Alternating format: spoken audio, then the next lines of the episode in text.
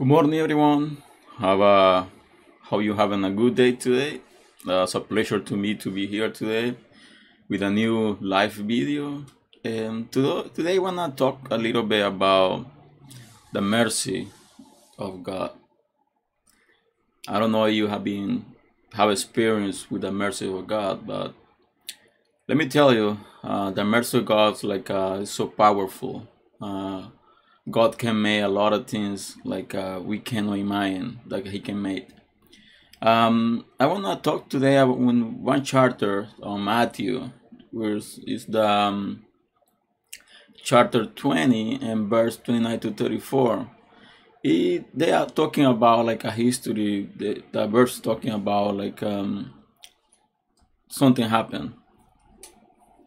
Um, and uh, the Bible said, like in verse 29, that Jesus and his disciples were leaving Jericho.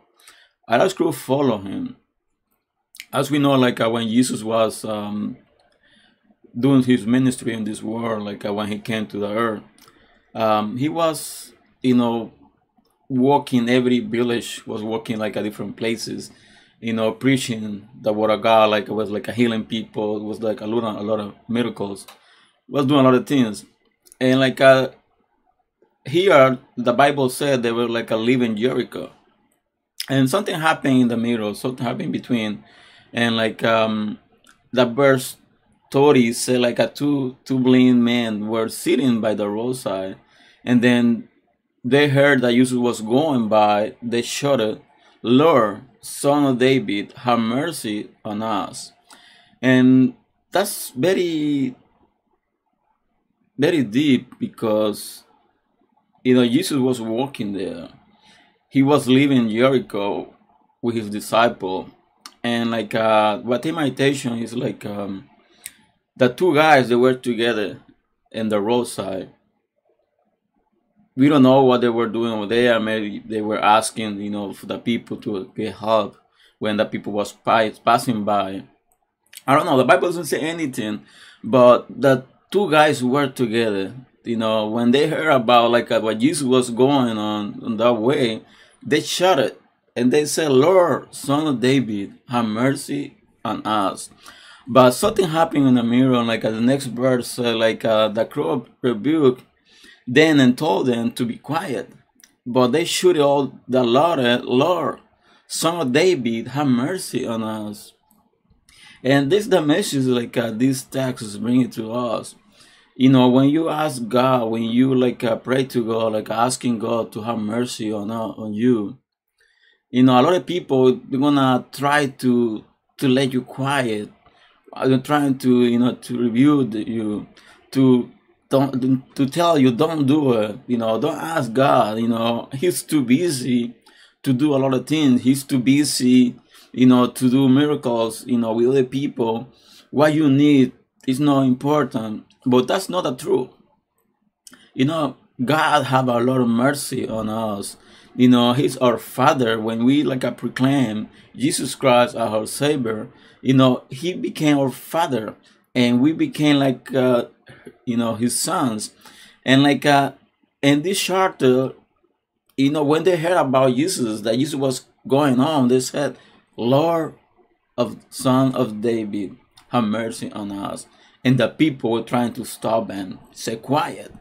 But they didn't they didn't like uh, keep them silent. They used a lot of order and that's what we do when other people is trying to tell us like uh, don't believe don't do that. Like uh, god is, is too busy to be you know focused on your needs. Like uh, that lying because that's not true. Because god is always ready to listen our prayers to listen what we ask him to do. And the Bible said the next verse, and they said like uh, Jesus stopped and called them and said, "What you want me to do for you?"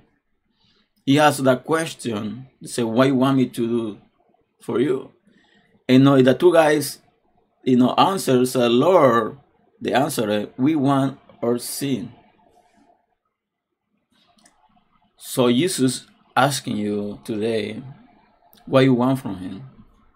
Not really what you want from him, what you need from him.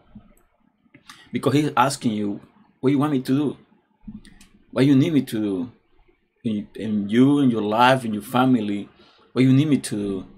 And the Bible said in this verse, the verse 34, so Jesus had compassion on them and touched their eyes. Immediately they received their sin and followed him.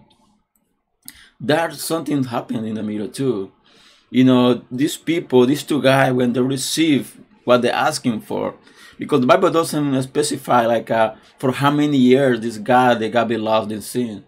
It doesn't specify, but we can think like uh, it was a long time because the Bible said like uh, the both guys they were on the road. You know, they were asking for help to other people who was passing by. You know, but in that time, Jesus passed by, and when they heard Lord, they called him Lord, and they said, "Sons of David, have compassion, have mercy on us." when you ask God for mercy, when you ask God to do something special on your life, when you ask God to have mercy in your family, to have mercy for your sons, for your daughters, when you ask God to have mercy on your life or your family, He can He He heard, but don't listen to the people who want to make you quiet. Don't listen to those people because people said quiet. Don't bother the, the master. Don't bother God with that. You need to love. You need to speak louder. The Bible said they shoot all the louder. And they said again, Lord, sons of David, have mercy on us. And that was so powerful that they made Jesus to stop by. And we, we don't forget, Jesus was always with people around him. Jesus wasn't alone. They got like his disciples, and there were a lot of people following him. He wasn't alone. But these two guys, they were asking, you know, they were sure what they wanted. They were sure what they, they need. And they were sure that Jesus was the one who was gonna make the miracle. They were sure about it. And thus we need to, you know, we keep our faith strong to believe that God can do a lot of things to our life. He can do whatever we don't imagine he can do. That's nothing impossible for him. But we need to believe. We need to have faith.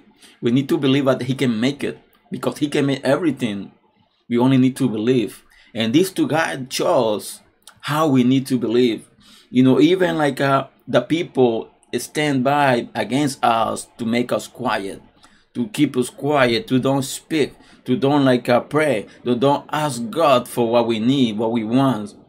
You know, we don't need to allow people to keep us quiet. We need to to say, we need to to speak what we want from God. And the one I have been asking God a lot of things, and like He give me, He give me answer on what I asked Him to do on a lot of things. Uh, that's some things like uh, they haven't done yet, but I know gonna be done His time, normal time. Because we always want like uh, everything happen in our life like uh, when we want it. And sometimes god doesn't want to give us on that time we want it. He want to give us on his time. And bible said jesus had compassion on them and the bible said they touched them their eyes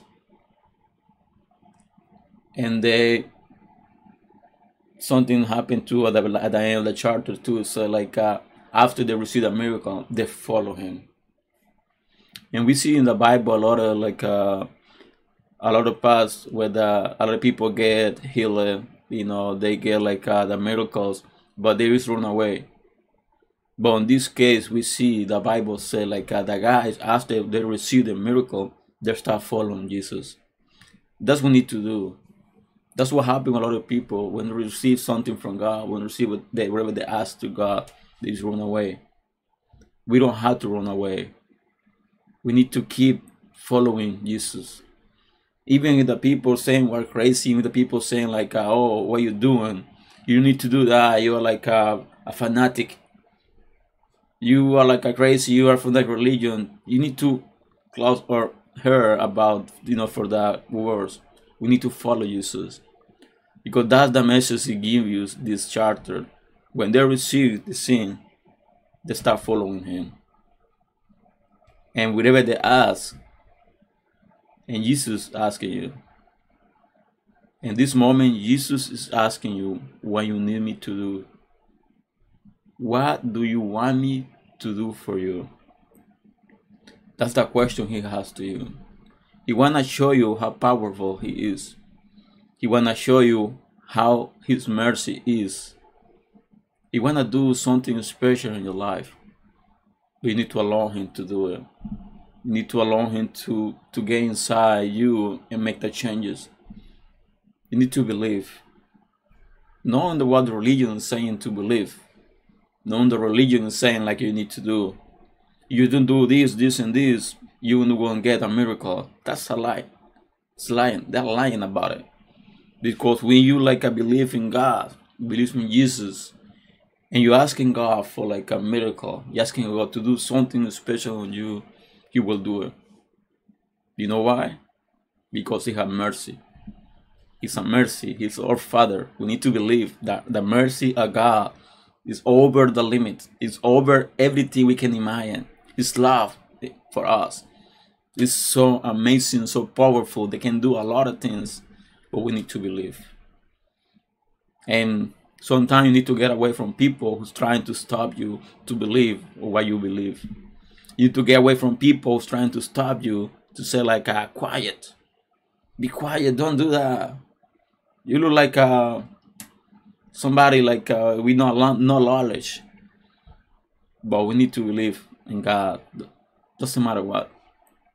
And that's a message for you today. And like I hope uh, this small like uh, reflection have been like uh, blessed to you. And um, I hope you're gonna have a wonderful day today.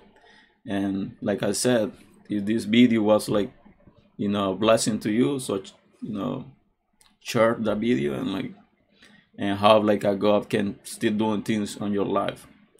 I don't know like you're a believer. I don't know you're like a Christian. I don't know like what kind of religion you are. I, I don't doesn't matter really to me. You you believe in Jesus Christ, you are part of the body of, of God. So God bless you, and I hope you have a wonderful day today. And I'll see you tomorrow with a new live video. And have a wonderful day.